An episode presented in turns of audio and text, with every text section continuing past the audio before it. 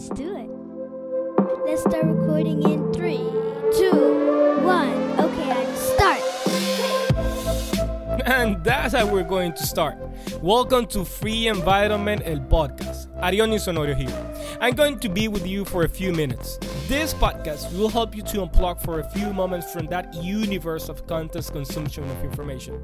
Sometimes necessary and sometimes not. I believe that each person has something unique to give. That uniqueness that we carry within us is what I want to invite to a free environment, free of stereotypes, free of prejudice. So, enough of introductions, and let's listen to what we got for today.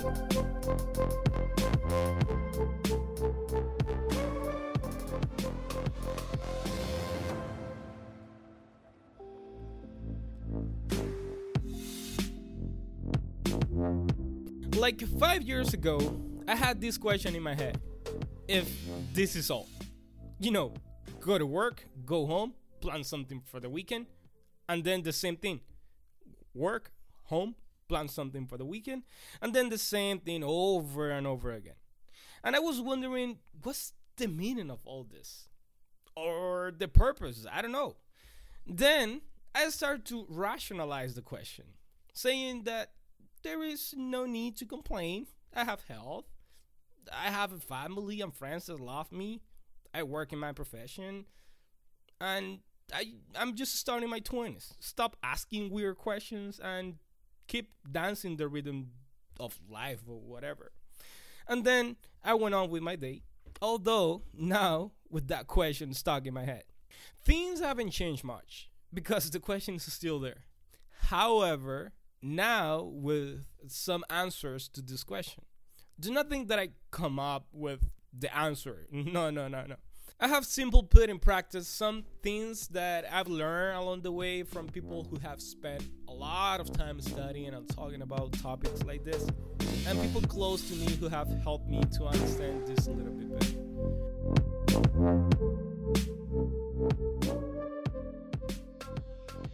For example, Gary Larson, an American cartoonist, creator of one of the most famous comic strips in the United States on the 70s.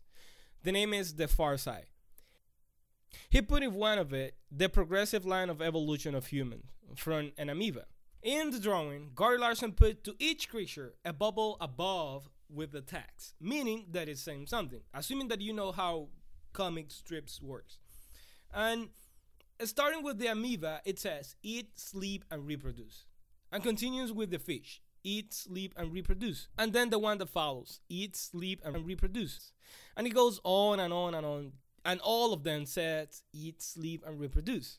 Until it gets to the human, where it says, What's the meaning of life? this is a joke that is trying to tell us how we overcomplicate things. I'm going to dare to say this. The only thing that is true on Gary Larson drawings is that everyone has asked this question or will be asked at some point in their life. What is the meaning of life? What is the purpose? Or if you want to add my, what is the meaning of my life? What is my purpose? But there is a part in this of meaning or purpose of life that I want to make clear before continuing. And that is that based on my system of moral and personal values, I know what my purpose is. Is helping people to live an intentional life aligning with God's principle. Simple. And in the words of the journalist and author of the book The Power of Meaning, Emily Esfahani Smith, she says, The matter of how to live, after all, requires a discussion of abstract, personal, and moral values. As simple as it sounds. And when it comes to moral, and I won't talk about that today, but whether we like it or not, there is a moral system out there, social, cultural, and even universal, that neither of us can go against it. But in terms of personal values, your way of seeing life may be very different from mine. And because of what you are passionate about, what you understand that give you meaning and purpose to your life, maybe very different from mine. But they are unique and they are just as important and necessary as mine. I don't know if you have heard the word ikigai, and if not, let me summarize or let me try to summarize in one minute or so. Ikigai is not a word that I invented or anything like that. That word is Japanese. Translated into our language, this means reasons for living. I came across with this word when I was learning about centenarians, people who live 100 years or more. Learning about their lifestyle, what they eat, what they don't eat, what they do, what they don't do, and all of that. There is a whole study of this. There is a National Geographic documentary, also a book called The Blue Zones by Dan Buettner. The terms blue zones came from a demographic study. A group of people identified the island of Sardinia in Italy as the region in the world with the highest concentration of men centenarians. And they marked it on the map that they had this region with the blue crayon, literally. They made a circle and started calling the blue zones to everything that was inside the circle. Then Dan Buettner identified more places in the world with a high population of centenarians, and they officially named the Blue Zones. Among them, an island in Japan called Okinawa, and they had the word ikigai rooted in their culture. And it simply means your reasons for living, or as they will translate it, the reason why you get up in the morning, ikigai. When I came across with this perhaps simple word, it helped me a lot. At the time, motivated me to give priority to certain things, including this podcast. Maybe you're wondering why this guy is talking me about Ikigai. The reality is that, in essence, Ikigai is about understanding who you are and being loyal to yourself in your relationship, work, and any project you are going to create. And to start, you have to know who you are. And part of knowing who you are is knowing your core values. People who know themselves can choose to follow paths that align with their values and abilities. Many times you appreciate and recognize those values and skills in other people, in communities, and even in organizations and companies. Yes, companies. Companies, because something that helps us a lot in all of this is work. Work is one of the ways in which we discover who we are because it is through work that we come to understand our different abilities and gifts. Whether we like it or not, work is an important part of our identity. But there's always a but. And be careful with this one. In the words of the author and pastor Timothy Keller, in his book Every Good Endeavor, he says, We cannot have a meaningful life without work, but we cannot say that our work is the meaning of our life.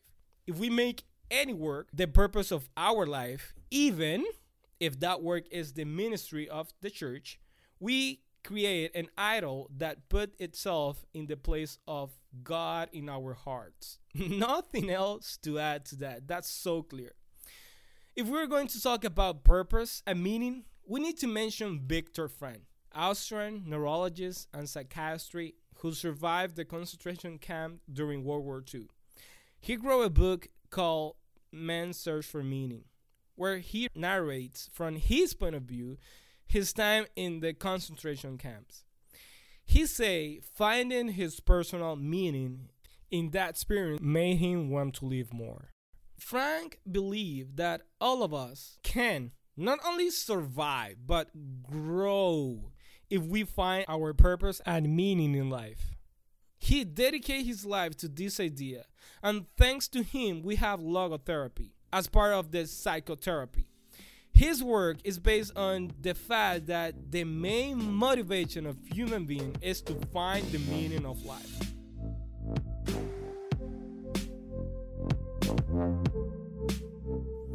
And maybe you say, uh huh, ikigai, work, logotherapy, blah, blah, blah, blah. Dude, give me something practical. Well, here we go. Although the way in which ikigai get to us in this part of the world does not have much to do with the essence of what it is, but it would help a lot if we can understand and get the practical part of it. What I mean by that is that if you go to Google right now and type Ikigai, you'll see what they call Venn diagram. Several overlapping circles where basically it's trying to make us understand that what you do well plus what you love is your passion. What you love plus what the world needs is your mission. What the world needs plus what they will pay you, that's your profession. And finally, for what they will pay you plus what you do well is your vocation. And the result of all of this is your purpose. There are three points that I want to take in account. Actually, three questions. And as simple as they sound, if you really want to get something out of it, you have to answer it honestly. Here it goes.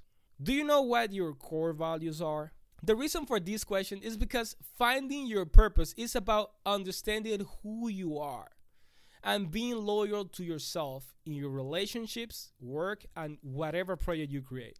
Knowing who you are is knowing your core values. Second question is Do you have a role at work or within your family or social group that give you that sense of purpose? This question is because our roles give us a sense of identity and defines who we are. Although we do not recognize it, we all want to feel useful, contribute, and have a positive impact on the people around us and in our environment. The third and final question is Do you have at least one intimate relationship?